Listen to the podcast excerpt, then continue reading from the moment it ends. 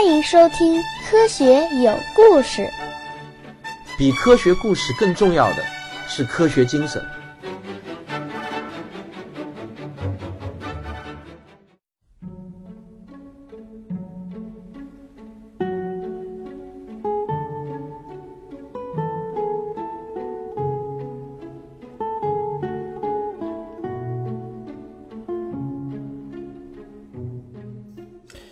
这里是仰望星空天文学史话。一九九五年十二月十八日，这看上去呢是平凡的一天。一个来自美国的天文研究小组租用了哈勃望远镜，他们选择了一个颇受争议的天区进行观测。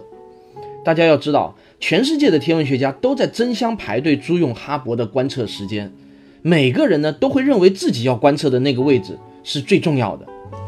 可是这一次，他们要观测的这片区域却让许多人大跌眼镜，因为这次要观测的区域是一块黑区，并且还是全天中最黑的黑区。我这里解释一下什么是黑区啊？顾名思义，它就是天空中一块看似什么也没有的黑黑的区域。那么这次他们要观测的这个黑区有多大呢？大概仅仅只是一个点的大小，用专业点的话来说，就是一百四十四弧秒。这就相当于你站在一百米开外看一个网球的大小，它只占整个天区的两千四百万分之一。你可以想象这是多小的一个点。更让人受不了的是呢，他们一下子就租用了哈勃整整十一天的观测时间，这可是一个相当长的观测时间啊！全世界有很多的天文学家，他们就吐槽这个 NASA，说你们怎么能批准这样一次不靠谱的观测计划呢？有很多人就预言。这十一天观测下来，那个黑点中什么也看不见，最后呢会成为一个笑柄，浪费哈勃宝贵的工作时间。就在这样的一片的质疑声中，哈勃太空望远镜把镜头聚焦到了那片位于大熊座的黑区上，从十二月十八日一直观测到了十二月二十八日。在这十一天当中，哈勃绕地球转了一百五十圈，在四个不同的波段上整整曝光了三百四十二次。在宇宙中穿行了一百多亿年的光子，一颗一颗落在了哈勃极为灵敏的感光元件上。谁也没有想到，这些光子组成的图像将让全世界的天文学家接受一次革命式的洗礼。哈勃最终拿到的三百四十二张图像合成成了一张照片，史称为哈勃深空场。这恐怕是人类天文学史上到目前为止最为重要的一张天文照片，没有之一。下面我就把这张照片放在本期的专辑封面上，你们可以看一下。这张图就称之为哈勃深空场。不过呢，我估计可能大多数人一看到这张照片是不知所云的一种感觉，你完全看不明白这张照片的震撼之处到底在哪里。其实这很正常，如果不解释的话呢，普通人谁也看不出这张照片到底有多牛逼。我给你解释一下，在这张照片中，每一个光点，哪怕是最暗弱的一个光点，其实都不是一颗星星，而是一整个星系。一个像银河系这样包含了上千亿颗恒星的星系，那么在这么一个全天只有两千四百万分之一的区域中，哈勃就拍摄到了超过三千个星系，这是不是有点儿被震撼到了？宇宙中这个星系的分布密度基本上是均匀的，这一点呢老早就被观测所证实了。那么哈勃深空场就告诉天文学家，宇宙中。可以被观测到的星系总数将超过一千亿个。在这张照片出来之前呢，你去问全世界所有的天文学家，哪怕是最富有想象力、最大胆的天文学家，你问他这个宇宙中有多少个星系，我估计他最多只敢回答你是几百万个。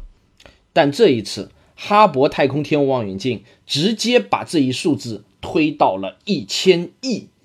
这确确实实是大大超越了之前所有天文学家的估计，实在是多到有点恐怖了。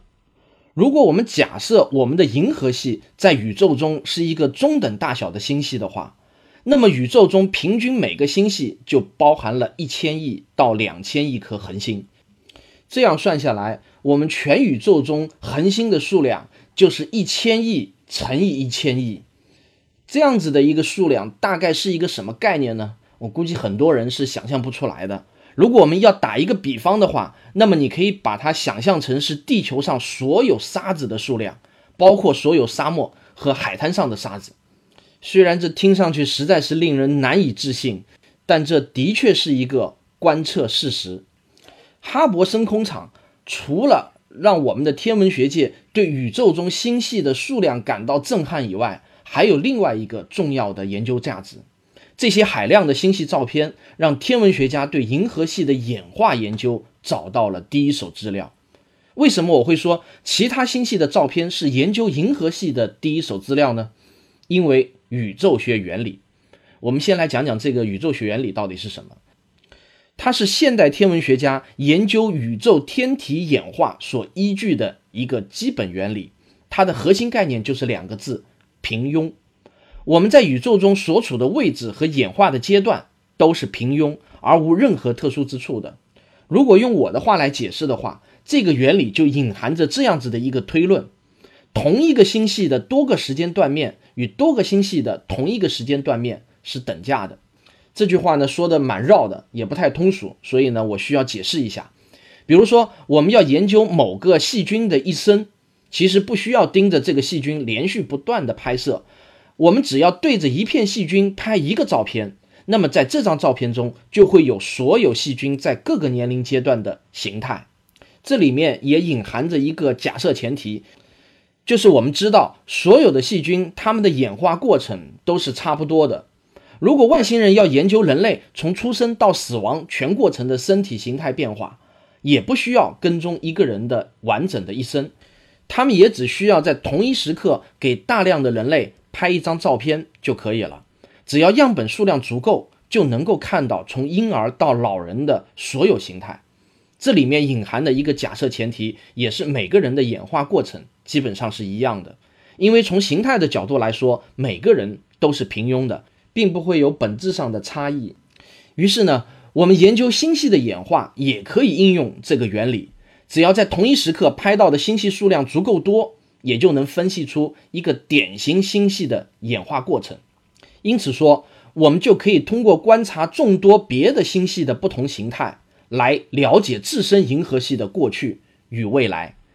最新的观测数据表明，我们的银河系正在与仙女座大星系互相接近。几十亿年以后呢，会与仙女座大星系相撞。那么相撞之后会发生什么？除了可以用计算机来模拟以外呢，我们还可以到宇宙中去搜寻其他两个星系相撞后的形态，它可以和我们计算机模拟的结果互相验证。于是，天文学家可以告诉我们，如果银河系和仙女座大星系互相相撞以后，会最终形成一个棒旋星系。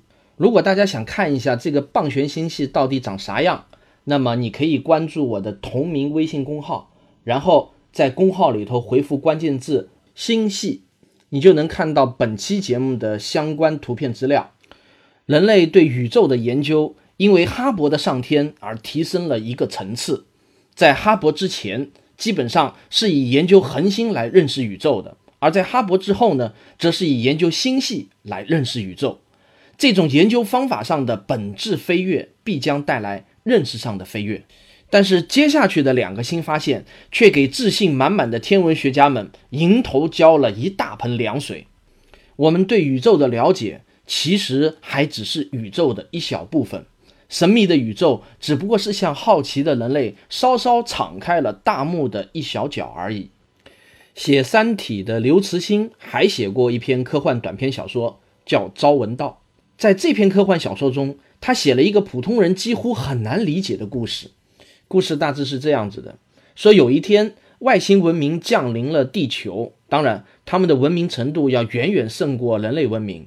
外星文明给地球人一个机会，每个人都可以去问他们一个科学上的问题，并且保证地球人一定能得到正确的答案。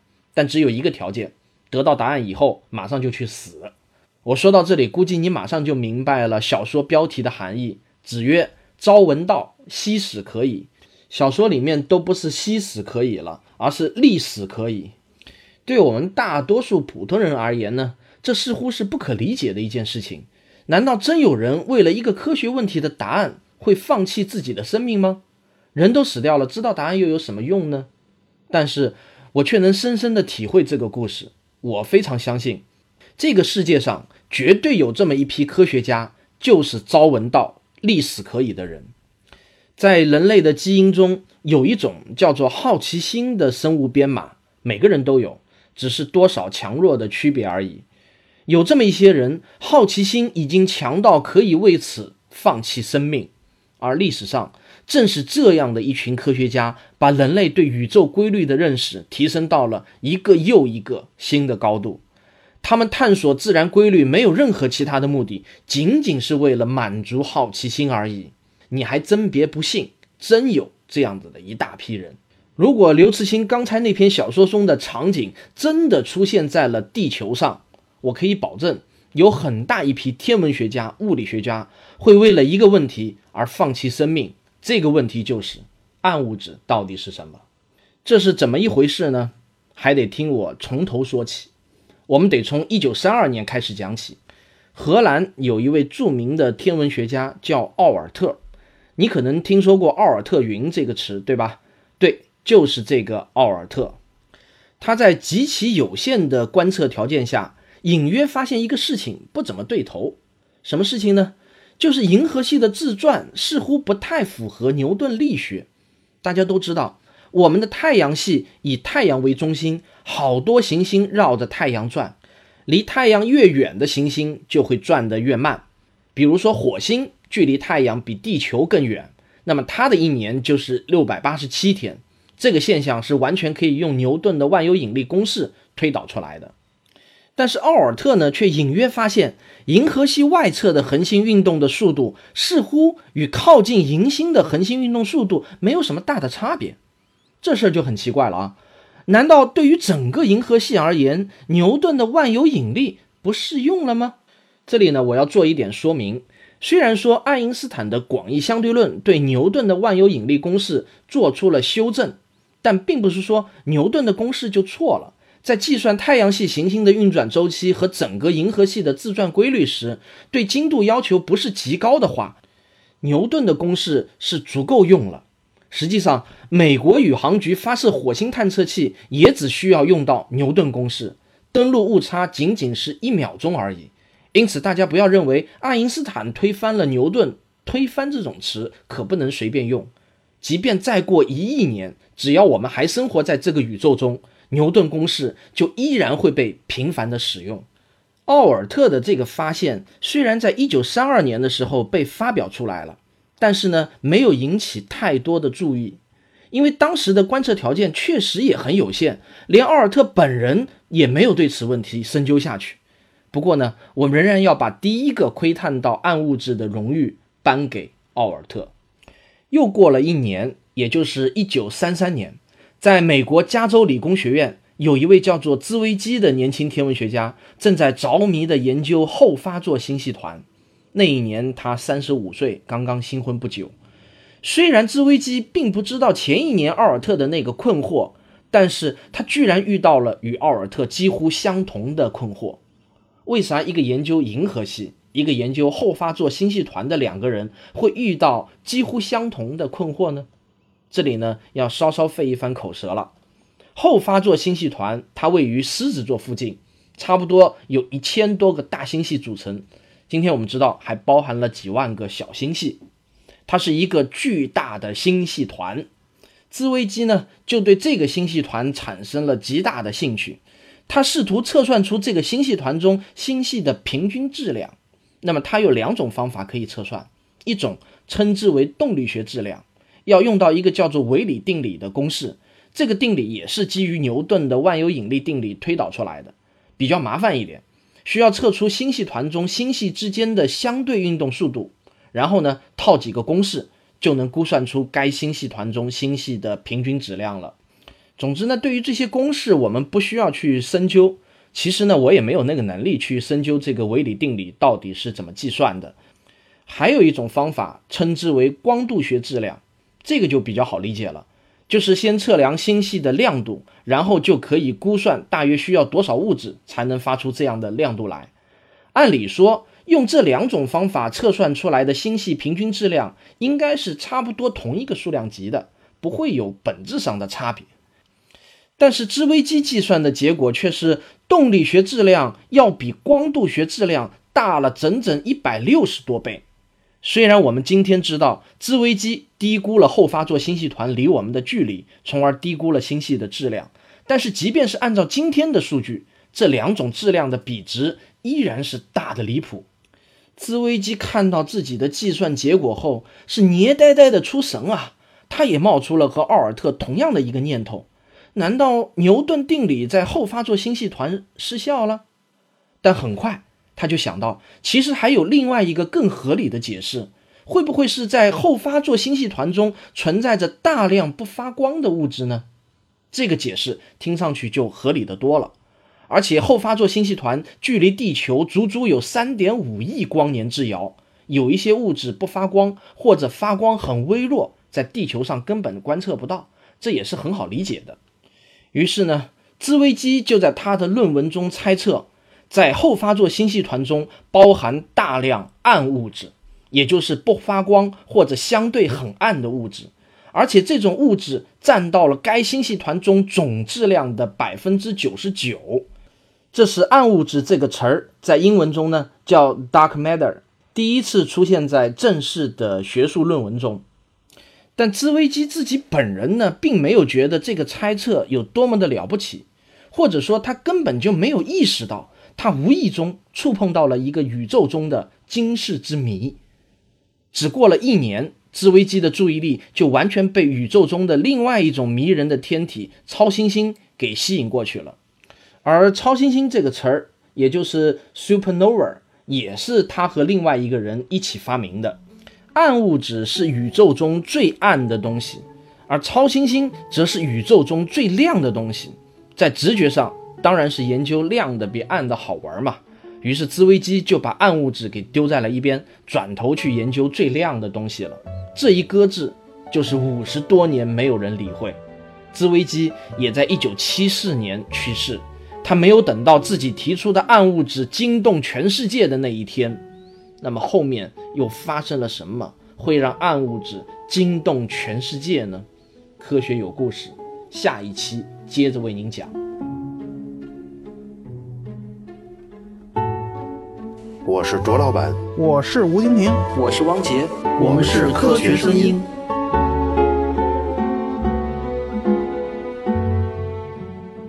按惯例呢，我这一期节目应该再讲三分钟再打住的。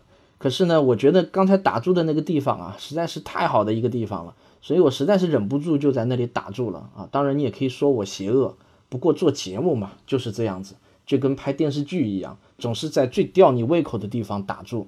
你才会有兴趣继续往下听嘛？因为前面的节目做的短了，所以今天的结尾废话呢，我就可以多唠叨几句。今天的重点呢是讲一讲我们科学有故事的那个微信公号。从现在开始呢，科学有故事的微信公号也会变得越来越丰富。我基本上呢是这样子设计的。首先呢，在公号里头，我会一期一期的把往期的节目两个专辑啊，《时间的形状》和《仰望星空》，全都一期一期的给它回放出来。